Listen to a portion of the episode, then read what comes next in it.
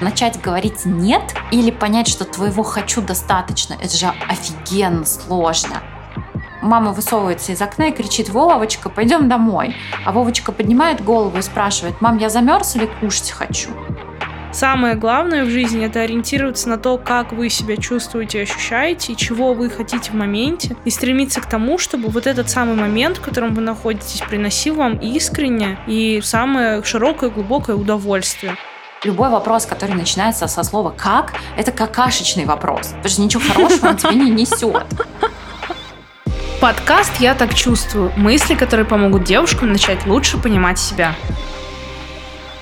Всем привет, мои дорогие ненаглядные слушательницы подкаста «Я так чувствую». Сегодня мы с вами разберемся, почему вы выбираете родителей вместо того, чтобы пересесть с иглы мужского внимания на мужское лицо и вообще зажить своей жизнью, что происходит и в чем проблема того, что в приоритете люди держат не себя, а кого-то третьего. У меня в гостях сегодня невероятная Ольга Дьяконова. Это бизнес-психолог, коуч, которая работает с экспертами, Привет, Оля, спасибо тебе большое за то, что ты пришла. Привет, спасибо большое, что ты меня позвала. Мне действительно приятно сегодня будет поговорить с тобой и твоими слушателями. И тему мы сегодня выбрали тоже очень классную. Да, ты права, я работаю с экспертами, предпринимателями, но в целом это все живые люди, которые приходят ко мне с живыми проблемами, и частично эти проблемы касаются и того, что мы сегодня с тобой будем обсуждать.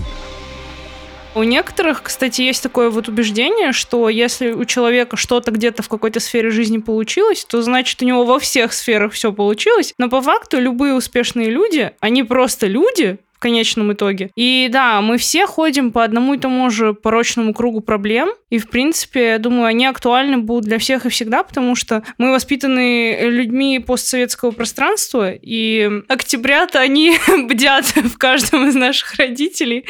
Поэтому сегодня разбираем тему, как научиться выбирать себя, что это вообще такое, и почему это важно? Мне кажется, классная тема, потому что в любом случае в какой-то момент жизни человек приходит к этой теме. Он задается вопросом, а что же такое происходит в моей жизни, кем я стану, когда вырасту, и вообще как начинать выбирать себя, любить себя, и как сделать себя самым счастливым в этой жизни. Да, но это еще дай бог, чтобы до этого вопроса дошло, потому что, ну реально, очень многие люди же живут такими категориями, что в смысле выбирать себя, а обязательства перед другими, которые ты берешь, а вообще нельзя быть эгоистом, и вокруг этого столько как бы тьмы, которую мы сегодня хотим развеять. Да, да, ты права. Наверное, я бы говорила о том, что мы все развиваемся по какой-то спирали, и просто мы находимся на разном уровне вот этого развития, потому что для кого-то выбрать себя — это пять минут поспать с утра, а для кого-то выбрать себя будет про что-то большое, глобальное, да, такое воодушевляющее. Да, ты права. Ну, давай тогда приступать. Первый вопрос, который будет касаться нашей темы, это вот что такое вообще выбор себя? Ты правильно сказала, что для каждого человека выбор себя — это про свое, но по факту это вот проявление того самого выбора себя у каждого свое. Сама суть, сам принцип, что это такое? Ну, то есть ты решила начать сразу со сложного вопроса.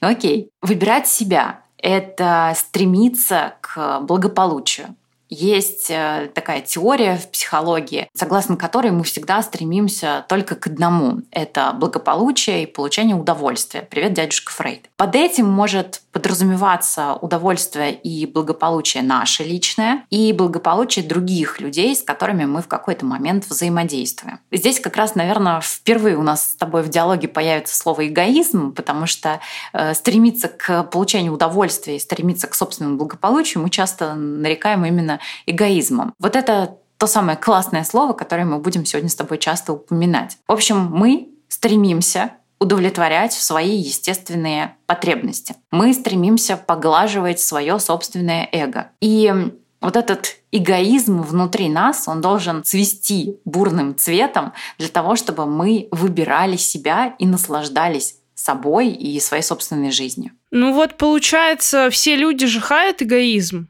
И все говорят, какой он ужасный, какой он отвратительный. И самое, что интересное, мне кажется, в глубине души все люди знают, что они по факту делают все для себя. Может быть, конечно, кто-то этого не принимает, но по факту мы реально делаем все для себя в первую очередь. И, в принципе, каждый раз, когда мы типа делаем что-то для кого-то, мы на самом деле думаем в первую очередь о самом себе любимом. Конечно. Мы с детства думаем о себе любимых. Мы же рождаемся эгоистами. Вспомним маленьких детей. Они все время хотят получить желаемое. Они хотят, чтобы их потребности удовлетворялись. Мама с папой удовлетворяют их потребности, но где-то учат их, что вот тут тебе не дадут, там тебе не дадут, ну, так называемая поправка на реальность. Да, ты смотришь, что я хочу, но будет какая-то причина, по которой я не смогу это получить. И тогда мы уже видим жизнь в таком формате 3D в этом моменте. Ты знаешь, я слышала такую фразу, ну, не то чтобы фразу, а определение от психолога, что эгоизм — это когда ты хочешь думать о себе, и ты хочешь жить э, из позиции, чтобы тебе самому было хорошо. А эгоцентризм — это когда ты хочешь, чтобы другие люди думали о тебе и думали о том, как бы им жить из позиции, чтобы тебе было хорошо. Как ты на это смотришь, как ты к этому относишься? Что, что ты думаешь по этому поводу? Сложный, наверное, вопрос, потому что здесь есть разные грани. Если мы будем сейчас говорить э, человеческим языком, да, а не в терминологии, то я бы, наверное, рассматривала эгоцентризм как некую крайнюю форму эгоизма. То есть пусть у нас будет э, линейка или шкала, вот это будет крайняя форма. То есть это некое отношение к миру, где ты сосредотачиваешься исключительно на своем я. Если мы говорим про эгоизм и некие его характеристики, наверное, мы можем говорить о том, что эгоист понимает эмоций других людей. Но их эмоции не обязательно повлияют на принятое им решение. То есть я вижу, что ты чувствуешь, но я в этот момент выбираю вот это. Или, предположим, он осознает, что может причинить некий вред или дискомфорт людям, но считает в этой конкретной ситуации это необходимым. То есть я вижу, что тебя расстраивает тот факт, что я не дарю тебе новый телефон на день рождения, но я считаю, что ты пока и со старым можешь походить. А вот если мы говорим про эгоцентризм, то эгоцентрики, они не могут ставить себя на место другого человека. Они сами всегда в центре всех событий. Они не интересуются окружающим миром. Они воспринимают воспринимают людей как э, неких второстепенных персонажей. Они придерживаются правила «я добьюсь всего, чего я хочу, любой ценой». Они вообще не замечают, что доставляют какие-то неудобства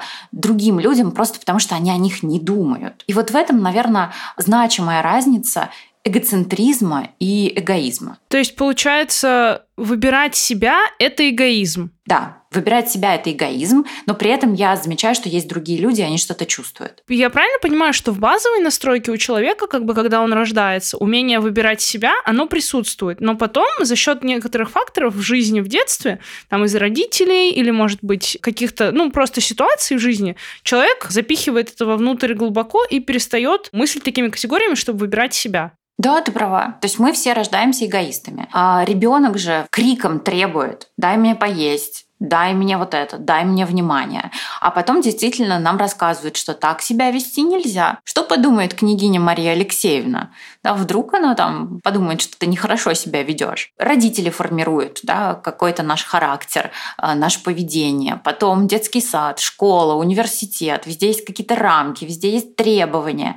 И мы учимся быть удобными. Мы учимся подходить другим людям. Мы очень боимся, когда другие люди вешают на нас ярлык, что мы какие-то не такие, мы очень боимся отвержения. Я на самом деле не люблю говорить о том, как бы, а что послужило причиной того, что ты как бы оказался в той точке, где оказался, ну как бы уже оказался, уже надо что-то делать, думать э, с тем, что ты имеешь. Но все-таки пару слов, скажи, пожалуйста, какие конкретно ситуации в жизни у человека в детстве могут сформировать э, такой страх отвержения? Потому что, ну, далеко не все люди, мне кажется, боятся быть неудобными. Есть такие, которые, наоборот, хотят быть неудобными хотят э, показать как бы свою колючесть. Слушай, наверное, я бы здесь с тобой не согласилась, потому что на самом деле мы все боимся отвержения, мы боимся его прямо на уровне ДНК. Это пошло откуда-то с первобытных времен, потому что отвержение было равно верная смерть. Если меня сейчас из племени исключат, я буду один, меня обязательно съест э, саблезубый тигр, что-нибудь со мной обязательно случится.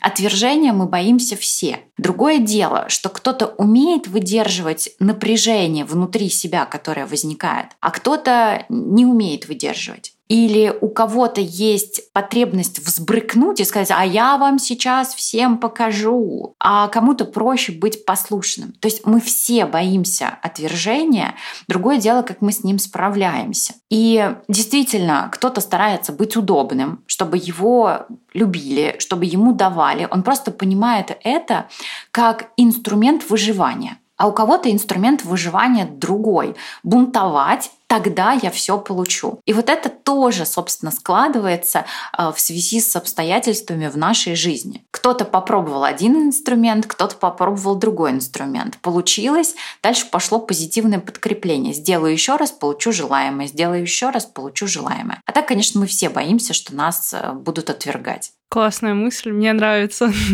Даже несмотря на то, что она не соответствует моей изначальной, да, это мудро. Мне стоит над этим задуматься, потому что почему-то я люблю делить э, людей на черное и белое, на своих и чужих, хороших и плохих, и точно так же в этой ситуации мне хочется тоже сказать, что вот есть те, которые бесстрашные, вообще все равно, кто их когда там отвергает, а есть те, которые вот наоборот. Но я поняла, да. То есть, получается, есть э, две такие модели поведения. Одна — это которая после того, как человек смог выдержать вот это напряжение внутреннее, и произошло позитивное подкрепление, все хорошо, и у него умение ставить себя на первое место, оно как бы обрело устойчивую какую-то базу, и после этого человек пошел по этому пути. А есть те, у которых вот, к сожалению, наоборот. Давай тогда поговорим про вторую категорию людей и расскажи, пожалуйста, а как научиться вот ставить себя в приоритет? Хотя нет, давай знаешь, с чего начнем сначала? А, вот такой вопрос. А, кто должен быть на первом месте у человека? Прежде чем вообще разобраться, как это делать, нужно разобраться, кто должен быть на первом месте. Потому что сначала мы живем с родителями, и вроде бы они главные люди в нашей жизни. Потом э, мы живем с партнером, с мужем, с женой, и уже вроде бы это главный человек. А потом у нас рождается ребенок, и он становится таким центром твоего внимания. И вот давай разберемся. Расскажи, пожалуйста, кто должен быть на первом месте? Я помню, что я несколько раз проводила эфиры в соцсетях на эту тему, и все время там были бурные обсуждения. Это, наверное, самая такая триггерящая история. Если говорить про ранжирование, то всегда на первом месте идем мы сами. Затем идет партнер. После этого идет либо работа, либо дети. Ну, каждый выбирает свое. Потом уже идут друзья и родные. И действительно на первом месте всегда мы сами. Потому что если мы в ресурсе, мы будем хорошими партнерами, хорошими родителями, мы будем хорошо выполнять свою работу. Если мы будем ставить что-то другое или кого-то другое на первое место, вся система начинает ехать. Если, например, родители ставят детей на первое место, то да, наверное, в течение какого-то времени э, все будет окей. Ты отдаешь ребенку свое внимание, он центр твоей жизни. Но этот ребенок плюс-минус в 18 лет, например, решает уехать в Австралию и все, он уже далеко от тебя, а ты всю жизнь на него положил, всего себя ему отдавал, а он уехал. И вот наверняка многие, кто будет слушать этот подкаст, узнают себя в каких-то таких фразах, которые могли слышать от родителей. Потому что частенько родители себя отдают, а потом уже не знают, откуда взять те эмоции или то состояние, которое они имели в тот момент, когда отдавали себя э, детям. С партнером примерно то же самое происходит. Если ты погружаешься в партнера, тебя уже нет. А если ты такое пустое место, то тогда нафига с тобой быть другому человеку? Ему же хочется, чтобы рядом была полноценная личность, которая чем-то увлекается, интересуется. Конечно, будут семьи или будут пары, в которые будут выбирать удобные отношения просто потому, что они совпали какими-то сценариями психологическими. Но в целом мы говорим о том, что рядом хочется видеть человека, который наслаждается жизнью и который просто не устал от этой самой жизни. Если привести еще один пример а, в разрезе, например, детей и работы. Есть родители, которые ставят детей выше работы, а есть родители, которые ставят работу выше детей.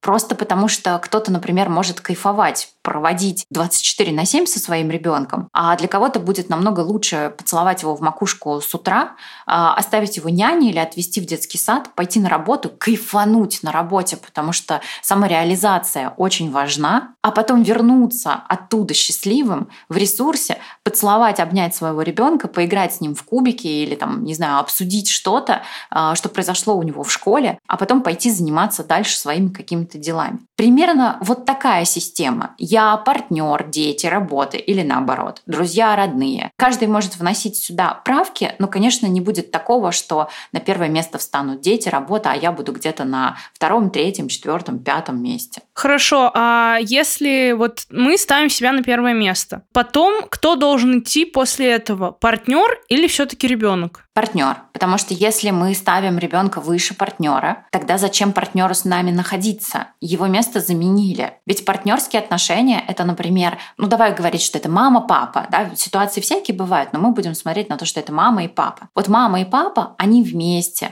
они испытывают друг другу какие-то эмоции. И потом они отдают это как семья, как мама с папой своему ребенку. Если ребенок выше, окей, это может быть в какой-то промежуток времени. Ну, например, когда ребенок только родился он действительно будет в какой-то момент вот здесь вот рядом с тобой, да, если ты мама, и ты, конечно, будешь ему отдавать больше внимания. Но дальше ты понимаешь, что если ты концентрируешься исключительно на ребенке, то тогда партнер недополучает внимания. А где тогда вы как пара? Вы уже тогда не существуете как пара, есть просто отдельные люди, у которых есть некие функции, они их выполняют дежурно, и все. А ведь нужен какой-то контакт с другим человеком. И, конечно, это не говорит о том, что ты прям высчитываешь по календарику или по графику, как провести это время. Но для пары должно быть экологичное время вместе. Например, оставили ребенка бабушки или оставили ребенка няне, а потом пошли и провели время вместе. Пусть это даже будет 2-3 часа, вместе раз в неделю, но такие полноценные, когда вы действительно можете погрузиться друг в друга и обсудить что-то, что произошло, или, может быть, отдохнуть просто от какой-то рутины дома. Каждый будет создавать это для себя самостоятельно, но важно понимать, что контакта между партнерами не будет, если ребенок стоит выше партнерства. С этим я полностью согласна. А вот тогда такой вопрос. Бывают ситуации, когда твой партнер хочет, ну то есть это, наверное, в какой-то степени нездоровые отношения, но партнер хочет, чтобы он стоял на первом месте. Почему, как бы, ты все время выбираешь себя, а почему ты не видишь меня, почему ты не видишь вообще моих каких-то э, желаний? Ну, это прям доходит до крайности. Вот что в таких ситуациях делать? Здесь, конечно, такой диагноз по аватарке получается, потому что мы не знаем, что на самом деле происходит внутри этой пары. Это действительно «я тебя не замечаю», как ты сказала эту фразу, и она действительно важная бывает в разрезе семейных отношений. Или я хочу быть на первом месте. Я бы говорила, что это про разное. Потому что если э, ты меня не замечаешь, тогда, может быть, действительно есть какие-то звоночки, и стоит подумать, а как тогда начать замечать партнера и в какие моменты я могу от него отворачиваться. А может быть, действительно э, партнер требует все твое внимание, вот прям до капельки, до крошечки, и вообще давай заботься обо мне.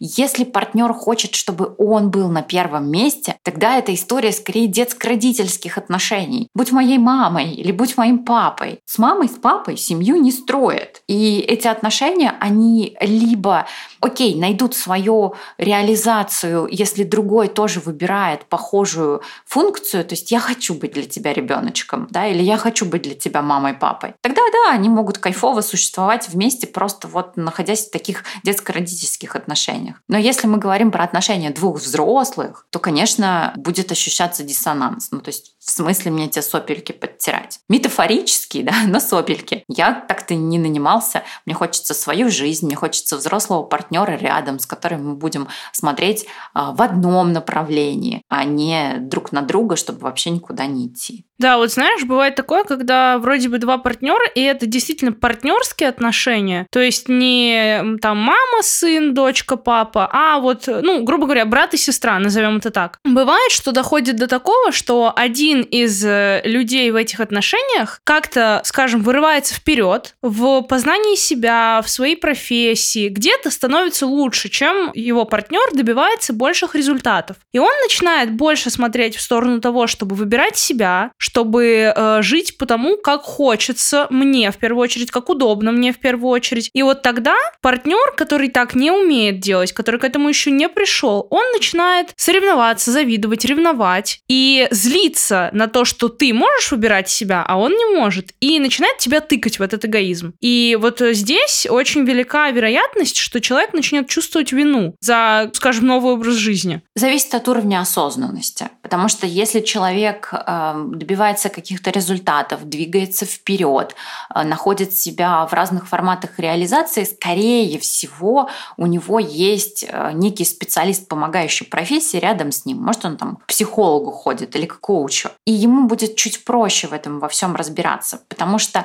здесь действительно будет переломная точка для пары. Потому что в этот момент а, либо состоится диалог, после которого они начнут искать, как выйти из этой сложившейся ситуации, да, такой тупиковой ситуации. Либо дальше что-то будет разворачиваться не по сценарию. То есть мы либо разговариваем, и наш партнер начинает менять свою точку зрения, а дай-ка я попробую посмотреть на это на все по-другому. Либо мы сами решаем, что да пофиг, партнер-то нормальный, дай-ка я немножко сожмусь в масштабе, смирюсь с тем, что происходит. Ну нормальный же. Ну что вот я сейчас буду менять, что-то другое думать, искать, делать. Что вообще? Да норм. Либо меняется партнер. Ну, в смысле, я найду себе другого того, который будет разделять мои ценности. Я вижу чаще всего три формата развития э, событий. Иногда бывает так, что все остается на своих местах и так вяло текущее еще как-то длится, но все равно оно в какой-то промежуток времени доходит до той точки, когда надо что-то решать, делать выбор. Выбор будет делаться из тех трех, которые я сейчас озвучила. Хорошо, а если человек принимает решение остаться с этим партнером и как бы немного загасить, так скажем, себя, то к чему это ведет? Ну, кто-то будет комфортно дальше жить, просто понимая, что он выбирает удобство в моменте вот такое. А кто-то какой-то промежуток времени проживет, а потом опять будет делать выбор. Мне нравятся, знаешь, пары, которые говорят э, с точки осознанности, например, о том, что я делаю выбор остаться со своим партнером каждый день, да, или я делаю выбор остаться со своим партнером там каждый месяц. Это на самом деле честный ответ. То есть ты смотришь, взвешиваешь и понимаешь, что в целом мне здесь окей, я продолжаю дальше. Кто-то потом думает, что все, наверное, уже пора что-то менять. Будут те пары, которые будут выбирать удобство. Слушай, не все выбирают осознанность, рост, масштаб и вообще движение к каким-то целям или к, в космос. Действительно, кто-то будет думать, слушай, что он деньги домой приносит? Да. Детей любит? Да. Чё вообще я возмущаюсь? Сижу нормально, все хорошо. Или точно так же в другую сторону. А, она кушать готовит, о детях э, заботится, могу выйти в свет, она нормально может поговорить с людьми. Чё я буду ее менять? На самом деле бывает так, что люди смотрят на это как на удобство. Я, конечно, шучу периодически, что там муж не стул или жена не диван, но многие относятся к своим партнерам вот так. Ну, я утрирую, конечно, сейчас, но плюс-минус. И это абсолютно счастливые пары, которые вот в этом могут провести всю свою жизнь и даже не пожалеют об этом ни на йоту. Слушай, ну вроде бы да, но с другой стороны, а может случиться такое, что в какой-то момент партнер, который решил остаться, словит себя на мысли, что вот это было какое-то предательство себя и своего выбора. Конечно, почему нет? Да, может. Но это же опять через какое-то время он будет делать выбор или взвешивать, что происходит, и потом поймет, что, блин, нет, все. Я точно понимаю, что какое-то время до э, я себя обманывал. И тогда он дальше решает сделать шаг вперед или, там, не знаю, шаг в сторону. Понимаешь, в психологии, а ты согласишься, да, как коллега, нет понятия нормы. То есть норма — это то, что не противоречит законам и то, что подходит нам самим. Пока тебе самому это подходит, ты будешь считать это нормальным. Как только это перестанет тебе подходить, ты решишь, что все, надо идти куда-то дальше и что-то менять. Примерно так оно выглядит. Причины, почему это случится, могут быть совершенно разные. Я увидел что-то, я понял что-то, я прочел что-то. Э, мне кто-то что-то сказал, я вдруг что-то осознал. То есть по разным причинам это может произойти. Ну да, действительно, это может случиться. Что ты можешь посоветовать слушательницам, которые вот сейчас в такой ситуации находятся, как бы на перепутье, не знают, как им правильно поступить? Я адепт э, психотерапии. Я всегда советую идти к психологу, потому что рядом должна быть светлая голова, о которую можно подумать. То есть ты приходишь, и человеку, который тебя не осудит, который не повесит на тебя ярлык, язык, который не будет тебя измерять какой-то линейкой, правильно, неправильно ты поступаешь. Об этом рассказать. Потому что иногда бывает так, что ты просто в себе очень много накопил, и тебе нужно это подслить. Ты пришел, а психолога это все контейнировал, рассказал это все, выдохнул, тебе полегчало, ты пошел дальше жить свою жизнь. Может быть, ты услышишь какие-то важные вопросы, которые тебе зададут, и эти вопросы откроют твои глаза, и ты поймешь, что ты, может быть, вообще просто не туда смотрел, надо было смотреть куда-то в другую сторону. У меня бывают клиенты, которые приходят со мной поговорить про бизнес. Потом ты понимаешь, что бизнес не растет, потому что все силы они вкладывают в семейные отношения, которые непонятно как развиваются. И вообще все, я думаю, про развод. Прошла сессия, мы поговорили, поговорили об одном, о другом, о третьем, и ты потом видишь, что человек вообще передумал разводиться и совершенно счастливо живет свою жизнь с партнером, и вообще они самые любящие на свете друг друга люди. То есть война. Так тоже бывает. Если не психолог, тогда что? Тогда, наверное, я бы посоветовала вести дневник, потому что дневниковая техника, ну плюс-минус, позволяет вынести из внутреннего во внешнее твои какие-то мысли. Ты копишь это все внутри себя, чаще всего пережевываешь как такую ментальную жвачку, оно не находит выход. Ну хотя бы вылейте это на бумагу. Прям ручкой на бумаге напишите. Скомкайте, выбросьте, сожгите, что хотите с этим сделайте, сохраните на ваше усмотрение, но просто хотя бы вынесите это во внешнее. Чуть полегче станет, ну а если вы как-то храните эти записи, где-то вы сможете увидеть, как развиваются ощущения внутри вас, что вы вообще чувствуете и что с этим можно сделать в моменте. Благо сейчас придумали и заметки, которые можно заблокировать, чтобы их случайно кто-то другой не прочел, или можно где-то это хранить так, чтобы оно прям души лежало рядышком. Но точно нужно это куда-то выписывать. Вот, наверное, такие два варианта, потому что варианты типа «пойди поговори с подружкой», ну, фигня этот человек, да, он такой потенциально опасный. Он и оценит тебя, ярлык на тебя повесит, и, может быть, с кем-то пойдет поговорит о тебе. Это, наверное, самые такие два комфортных формата. Про эгоизм в отношениях продолжим. Возможно ли построить э, здоровые экологичные отношения, если оба партнера вот эгоисты и как бы э, почему я вижу в этом сложности? Например, пара идет на совместную какую-то тусовку, кому-то на день рождения, к общему знакомому, и проходит время, они хорошо там его провели, уже за полночь, и девушка говорит, я хочу уйти а партнер говорит ее, я хочу остаться. И при этом партнер хочет остаться со своей девушкой, а девушка хочет уйти со своим партнером. Мужчина хочет остаться со своей девушкой, а девушка хочет уйти со своим мужчиной. И вот что делать в таких ситуациях, когда версус такой получается? А тогда мы замечаем, что партнер не стул. Вот это первое, что мы делаем. То есть ты хочешь остаться, это твоя зона контроля ты действительно можешь остаться и тусить дальше. Или, например, там девушка хочет уехать, ты хочешь это сделать, ты тогда собираешься уезжаешь. Забрать партнера с собой ты не можешь. Он не собачка, он не стул, он сам делает выбор в моменте. И два взрослых человека вот здесь вот договорятся. Например, ты оставайся, прекрасно проводи время, главное, когда вернешься, дверью громко не хлопай. Или там, например, я хочу уехать, вызови мне такси. Все, вот здесь поговорили взрослые люди. А если они хотят другого с собой забрать, это уже, конечно, не взрослый диалог, это уже не взрослые отношения, отношения, и ты уже как бы другого за собой подтягиваешь. Ты замечаешь, это не твоя зона контроля. Он действительно может хотеть остаться. И его желания уже достаточно, чтобы остаться и проводить время, ну, например, со своими друзьями. Вот тут вот тонкая грань пролегает. Про взрослые отношения это правда, это точно. Хорошо, давай тогда поговорим про то, как э, своего ребенка воспитать таким, как ему привить навык э, здорового эгоизма. Интересный вопрос. А, навык здорового эгоизма. Наверное, если бы мы говорили вообще с тобой про то, как стать эгоистом, то есть что такое быть эгоистом, э, я бы выделила четыре категории. Первая категория — это исследовать себя. А вторая научиться говорить «нет» или понимать, что твоего «хочу» достаточно. Третье — это разобраться со своими границами. А четвертое — это понимать, что есть некое время на удовольствие и отдых. Вот это как такие четыре пункта, как стать эгоистом. А теперь, если говорить про то, как воспитать здорового эгоиста в своей семье. Давай тогда лучше начнем с того, как стать эгоистом и кто такой эгоист, а потом уже перейдем в воспитание ребенка, потому что ты очень интересно сейчас начала про то, кто такие эгоисты. Хорошо, давай. Тогда на себя будем примерять сначала. Да? Сначала кислородную маску на себя, потом на ребенка. Значит, мы с тобой проговорили, что первое это исследовать себя. То есть это как раз понимать, что мы все сделаны не по шаблону, мы не клишированы, мы все разные. Один может хотеть одно, другой может хотеть другое. Это как раз исследование своих внутренних «хочу». Э, важный момент, потому что иногда получается как в анекдоте. Вообще обожаю этот анекдот.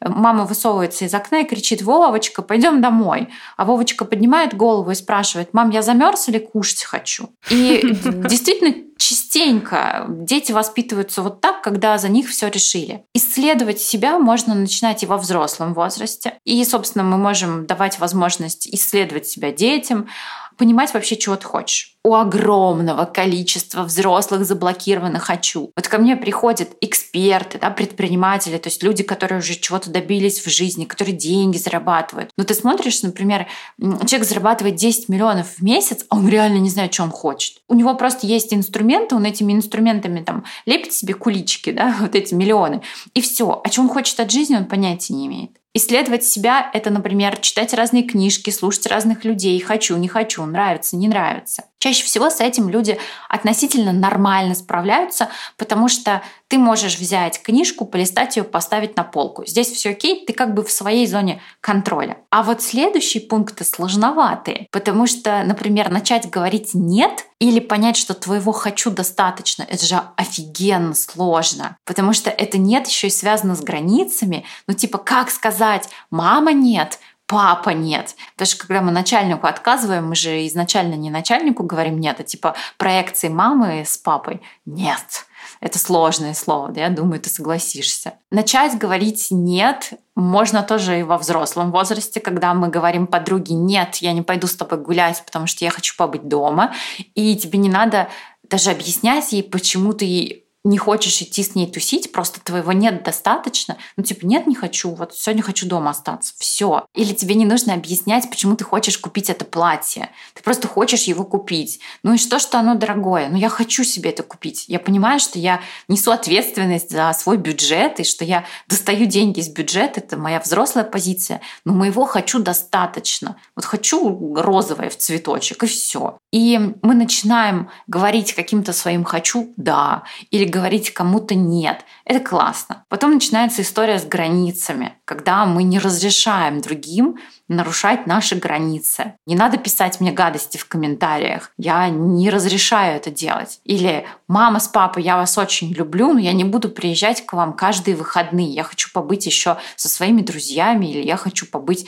с самим собой». И когда ты постепенно изучаешь это все, тебе становится понятно, что же, например, в твоей жизни отличается от того, что тебе передавали твои родители в самом начале. Наверное, самый любимый мой пункт — это про э, удовольствие и отдых. Я не знаю, как ты, но я, например, очень часто в детстве слышала фразу э, «лучший отдых — это смена деятельности». И когда мне говорили эту фразу в детстве, я понимаю, что меня учили очень неэкологичному отношению с самой собой. Я постоянно должна была что-то делать. Ну, типа, учила математику, иди поучи английский. Вот она смена деятельности. Нифига. Оказывается, можно отдыхать. И лень — это на самом деле классно. Ты можешь валяться на диване, смотреть фильм, если ты этого хочешь. Или ты можешь никуда не выходить из дома и листать книжку или готовить пирожки, просто потому что тебе захотелось. И вот это вот, наверное, такие пункты, как стать эгоистом. Если вы попробуете их на практике, вы заметите, что ваша жизнь начинает меняться просто потому, что вы начинаете получать удовольствие от себя и от того, что вы делаете. Хорошо. Я правильно понимаю, что во всех этих случаях, что в распознавании своего «хочу», как бы понять, чего я истинно хочу, что в ситуации с тем, чтобы научиться говорить людям «нет», надо просто начать. Изучать себя, начать э, отказывать, вот степ-бай-степ. Верно. Слушай, я вообще не люблю вопросы, которые начинаются со слова «как». Я их вообще не переношу, мне они не нравятся. И у меня один клиент когда-то очень классно сказал, что любой вопрос, который начинается со слова «как», это какашечный вопрос, потому что ничего хорошего он тебе не несет. Ну да, ну классно. Гениально. Гениально. А, просто когда ты используешь вопрос, начинающийся со слова «как», ты как бы ограничиваешь себя, и у тебя, по сути, должно быть решение. То есть ты должен знать уже решение, и у тебя должен быть какой-то алгоритм, как это сделать. Просто вычеркивайте это вопросительное слово, прямо зачеркивайте его и убирайте. Если у нас вопрос «как стать эгоистом?», то ты такой, блин, наверное, мне нужна схема. А если ты вычеркиваешь слово «как», у тебя остается стать эгоистом. Это уже креативная задача. И ты такой, блин, мне эту задачу надо решить. Пойду-ка я искать варианты. Спрошу кого-то, погуглю в конце концов. Или там что-то сделаю.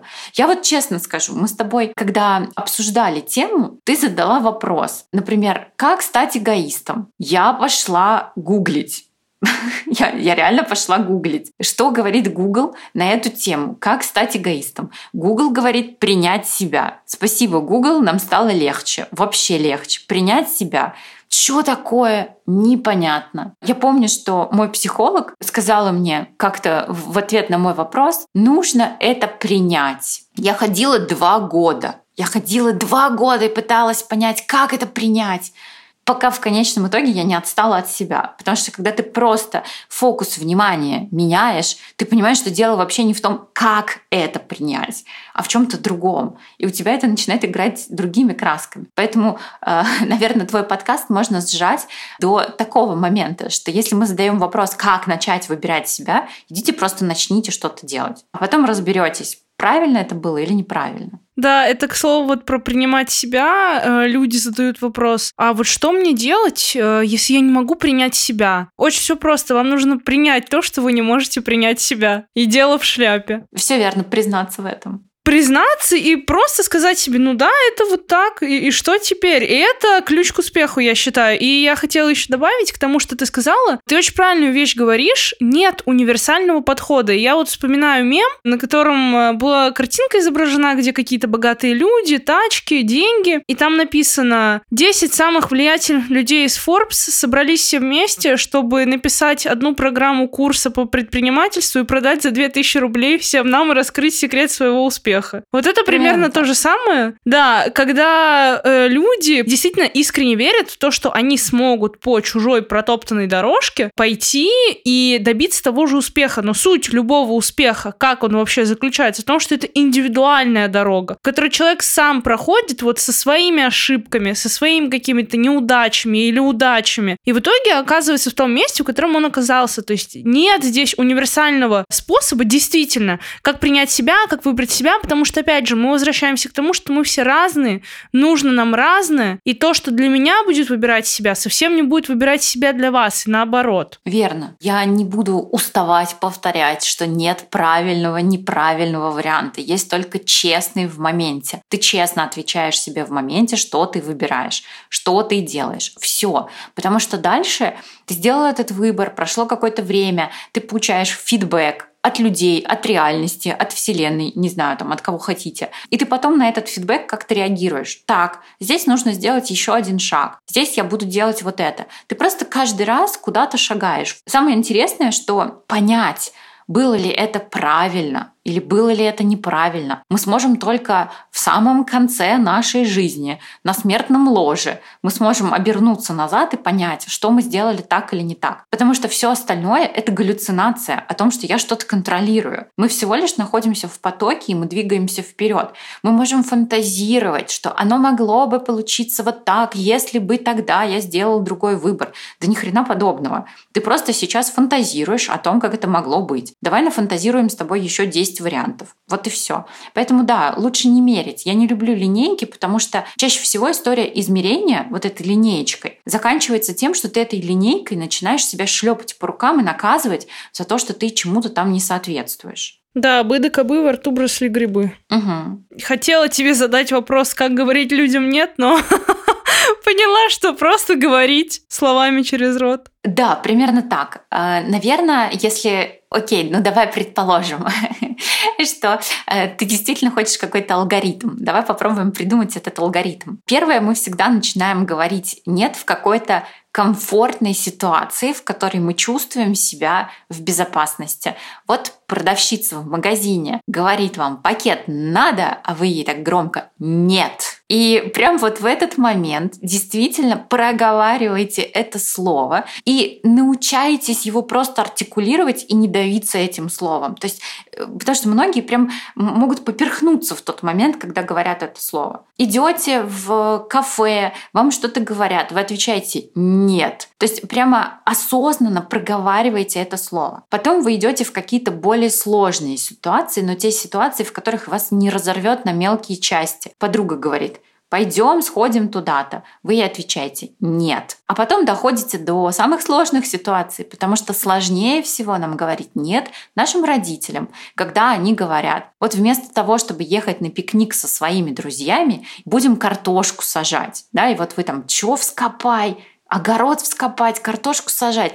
Нет, и вот это вот как раз навык, который формируется сначала в безопасном каком-то месте, потом в каком-то уже потенциально опасном. Потому что мама может сказать, ах ты ж эгоистка такая, я тебя воспитывала, ты эту картошку зимой есть будешь, а копать огород не хочешь. Что делать, если вот действительно люди начинают тебе тыкать в твой эгоизм? Выдерживать его. Потому что в этот момент нужно понимать, что мы не сможем быть удобными для всех людей вокруг. Наверное, самое сложное – это быть неудобными для своих родителей, потому что частенько родители навешивают на тебя вину, стыдят тебя, манипулируют, пусть даже делают это бессознательно, но ты все равно чувствуешь себя таким маленьким, жалким, виноватым. Вот в этот момент нужно понимать, что мы не можем отдавать долги своим родителям. Потому что чем вы вообще отдавать собираетесь? Своей жизнью? Ну, то есть вы свою жизнь отдаете туда, а жить когда вы будете? Мы можем отдавать долги только вперед. Ну, то есть, по сути, мы будем отдавать долги своим своим детям, если они у нас появятся. Назад мы отдавать долги не можем. Сейчас, наверное, метафору лучше дать, чтобы вам было понятно. Представьте себе, что вы ведете машину. Вот ваши родители сидят на заднем сидении этой машины. Вы смотрите вперед. У вас впереди дорога, это ваша жизнь, там впереди, наверное, какое-то место, куда вы едете. Если вы будете периодически смотреть в зеркала, то вы будете видеть родителей, вы можете с ними обмениваться какими-то словами, о чем-то беседовать, но если вы повернетесь лицом к ним, вы будете спиной к дороге, и вы тогда никуда не приедете. Либо вам надо остановиться, либо дальше будет авария. Вот с этой метафорой людям становится легче, потому что потом вы понимаете, что вы приедете в какую-то точку, вы поменяетесь, вы сядете на заднее сиденье, вы станете теми людьми, которые на заднем сиденье, а кто-то будет ехать вперед. Вот так проще. Нужно понимать, что мы можем давать что-то от избытка. Ну, например, у меня есть избыток свободного времени, я проведу это время со своими родителями. Или у меня есть избыток денег, я тогда этот избыток отдам своим родителям. Но точно не во вред себе, потому что если мы начинаем вредить себе, мы вредим своей собственной жизни, а мы не репетируем, мы не живем на черновик, у нас только одна жизнь, и не получится такого, что, ну ладно, в следующей жизни я как-нибудь по-другому проживу нет. Угу. Слушай, пришла сейчас такая мысль. Вот э, мы говорим про то, что нужно выбирать себя, и почему-то я задумалась про гарантии, которые существуют в отношениях. И если мы, например, вступаем в отношения с партнером, и мы действительно, ну вот, живем по принципу выбирать себя, получается, что нет никаких гарантий. В любой момент мы можем сказать: все, я тебя разлюбил, я больше тебя не выбираю. Хочешь гарантии, купи чайник. Все, да, ты права.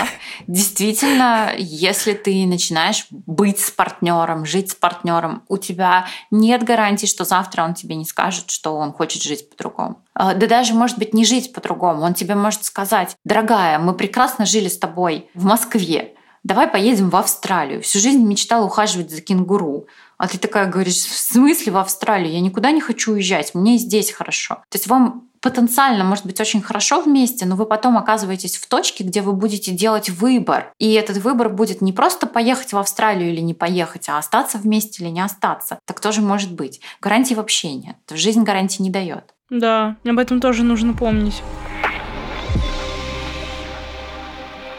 Ну и давай все-таки вернемся. Все, что мы делаем, мы всегда делаем для себя первую очередь. Даже если мы берем и становимся к родителям лицом, к слову про метафору о машине, мы становимся к родителям лицом, а к своей жизни задом. Это наш выбор, и мы это делаем почему-то для себя. Почему-то вот в этой ситуации мы выбираем, и это не из-за родителей, не из-за еще чего-то. Вот это тоже нужно осознавать. Верно. То есть, получается, мы в этот момент делаем выбор удобный для нас самих. Ну, то есть, кто-то выдержит слово «нет», и пойдет вперед уже строить свою собственную жизнь. А для кого-то вот этим вот благополучием будет повернуться задом к своей жизни, повернуться лицом к родителям, только чтобы не выдерживать вот эту критику или не выдерживать стыд. Мне вот здесь, в моменте, вот так комфортно. Но это тоже будет выбор честный в моменте. Вот здесь я выбираю вот так, потому что цена моего нет слишком высока, я столько не выдерживаю. Ну, для кого-то и так будет хорошо. Почему нет? А что нужно сделать, чтобы смочь э, выдержать? Сложный вопрос. Прям очень сложный вопрос. Потому что все зависит, наверное, от психологической растяжки. Вот насколько вы можете растянуться. Потому что в любом случае будет дискомфорт. В момент дискомфорта наша психика стремится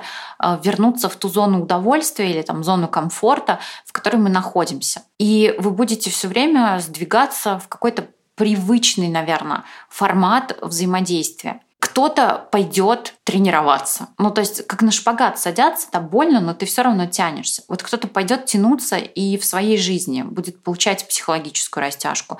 Кто-то не решится вообще даже начать. Наверное, опять-таки я бы склонялась к тому, что нет правильного, неправильного варианта. Есть только честный. Вы вот по-честному хотите выдерживать напряжение? Да, хотите. Идете, выдерживаете.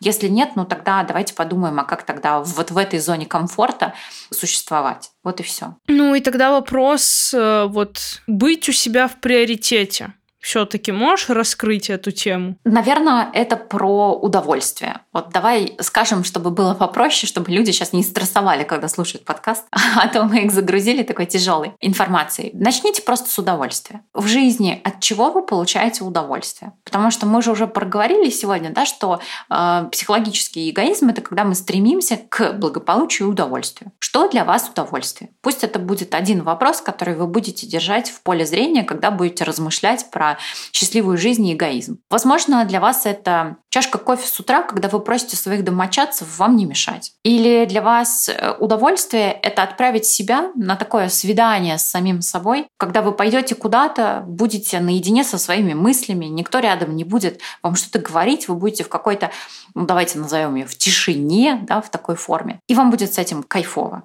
Вот это удовольствие. Что вы делаете в удовольствие? Что вы делаете для души? И когда вы начинаете себе что-то давать, оно не обязательно ведь за деньги. Это иногда может быть просто пойти погулять и в парке и кайфовать от погоды, от птичек, там еще от чего-нибудь. Когда вы начинаете замечать, что вы еще что-то хотите или еще что-то можете себе дать. И вот это может быть комфортным способом психологической растяжки. Я буду замечать, чего я хочу. Например, вот вчера я э, работала целый день. У меня был очень тяжелый, напряженный день. Вечер. Я думаю, что, наверное, надо что-то сделать для себя. Я ведь работала целый день. Что я хочу? Хочу погулять у моря. Я говорю мужу, пойдешь со мной? Я вижу, что он не хочет. Я говорю, окей, хорошо, я могу пойти сама. Я собираюсь, но я вижу, что он тоже собирается, потому что ему тоже захотелось. Вот мы пошли вдоль моря. Мы посидели, посмотрели закат. Потом мы подумали о том, что хочется мороженого. Я говорю, окей, я хочу шоколадное. Взяла себе мороженое. Я вижу, что ему тоже хочется. Я дала ему попробовать. Вот он бы, наверное, сидел дома. Но он захотел, выбрал, пошел. И это тоже такие, знаешь, маленькие-маленькие шаги, когда человек тоже выходит из зоны комфорта, он идет пробовать что-то новое. Муж у меня, например, интроверт, и он вообще не хочет там выходить, не хочет общаться. И для меня было бы ну, какой-то крайней точкой эгоизма сказать, все, ты идешь со мной, я одна не хочу. Но я даю ему возможность тоже выбирать в моменте. И вот это замечать удовольствие, а я слышу, что он говорит, блин, в следующий раз пойдем, я хочу шоколадное мороженое. Это классно. И это тоже такой момент, когда ты можешь кайфовать от того, что другой кайфует это удовольствие. В общем, если мы замечаем такие маленькие-маленькие точки удовольствия, мы учимся замечать себя. Возможно, кому-то сейчас будет непонятен мой пример. И, наверное, стоит сказать, что мы только недавно переехали в новую страну, и для нас это вообще просто большой уровень психологической растяжки замечать, что кроме напряжения есть еще удовольствие. И для кого-то, может быть, сейчас это откликнется, потому что есть огромное напряжение на работе, но вы закрываете дверь офиса, выходите куда-то, и у вас дальше есть еще жизнь, в которой можно получать удовольствие. Слушай, а если для того, чтобы получать удовольствие, тебе необходимо присутствие другого человека? Вот, например, я получу удовольствие только если я пойду вот там гулять на берегу моря со своим там мужем, парнем, другом, подругой. Вот о чем это говорит? что всегда нужно присутствие кого-то еще, кого-то второго. Тогда я бы задала вопрос, а тебе себя самого недостаточно. Это про то, что нам нужно слиться с другим человеком. Вот я как единица, меня недостаточно. Я вроде как половинка. И тогда мне нужна еще половинка, и мы тогда вроде как идем дальше. Мы единицы, мы самодостаточные, нас уже достаточно. Вопрос, да, действительно в том, может ли человек находиться наедине с самим собой. Потому что иногда это еще бывает про то, что внутри меня так много мыслей, они так сильно шумят, что мне нужен рядом другой человек, с которым я буду разговаривать, чтобы не слышать все то, что есть внутри меня. Потому что эти люди, которых ты сейчас упомянула, если с ними не сможет пойти например, их партнер или друг, они, возможно, возьмут наушники, включат подкаст или включат музыку и не смогут находиться с самими собой в тишине. Вот здесь нужно замечать это, потому что на самом деле внутри нас, наверное, самое такое болезненное или самое важное, это не то, что кричит громче всего, это то, что молчит тише всего. И если мы боимся тишины внутри себя, тогда нам нужен будет рядом другой человек, чтобы выдерживать эту тишину. Наверное, мне бы хотелось подытожить, знаешь, такой дисклеймер сделать для тех, кто будет слушать этот подкаст. Этот подкаст не про то, что вы сейчас все должны сразу решать, что вам нужно стать эгоистами и начать что-то делать. Этот подкаст для того, чтобы вы вообще задумались, а чего вы хотите или что вам нужно. Потому что сейчас мы не говорили о том, что все должны ими стать. Мы просто размышляли на тему того, что возможно, все мы эгоисты, потому что мы тоже не знаем, правда это или неправда. Мы всего лишь размышляем на этот счет. И если вы решаете, что вы чего-то хотите или вам что-то нужно, задайте себе вопрос, я сейчас это делаю себе во благо или это мне немножечко вредит? Главное во всем, что вы будете делать или не будете делать, не вредить себе. Потому что опять хочется повториться. Нет правильного или неправильного варианта. Есть только честный в моменте. И главное, себе не вредить. Я полностью согласна. Неспроста подкаст называется «Я так чувствую», потому что самое главное в жизни — это ориентироваться на то, как вы себя чувствуете, ощущаете, и чего вы хотите в моменте, и стремиться к тому, чтобы вот этот самый момент, в котором вы находитесь, приносил вам искренне и самое широкое, глубокое удовольствие. Потому что есть только миг между прошлым и будущим. Точно, точно, да, именно так. Оля, спасибо тебе огромное за то, что ты пришла в гости и рассказала, раскрыла эту очень важную тему. Это было здорово. Спасибо, мне тоже понравилось. Мы сегодня затронули такие глубины, но мне кажется, мы говорили человеческим языком, нас можно будет понять. Спасибо большое, что ты позвала меня сегодня. Мне было ценно поделиться тем, что я чувствую и тем, что я думаю с теми, кто будет слушать этот подкаст. Да, дорогие, спасибо всем за прослушивание. Кто дослушал это до конца, вы огромные молодцы. Я уверена, что после этого эпизода, может быть, не сразу, но через время обязательно произойдет какой-то квантовый скачок. Обязательно подписывайтесь на меня и на Олю. Все ее контакты я оставлю в телеграм-канале подкаста, ссылочка на который будет в описании этого эпизода. Ставьте свои звездочки, добавляйте подкаст в избранное и до встречи в следующем выпуске.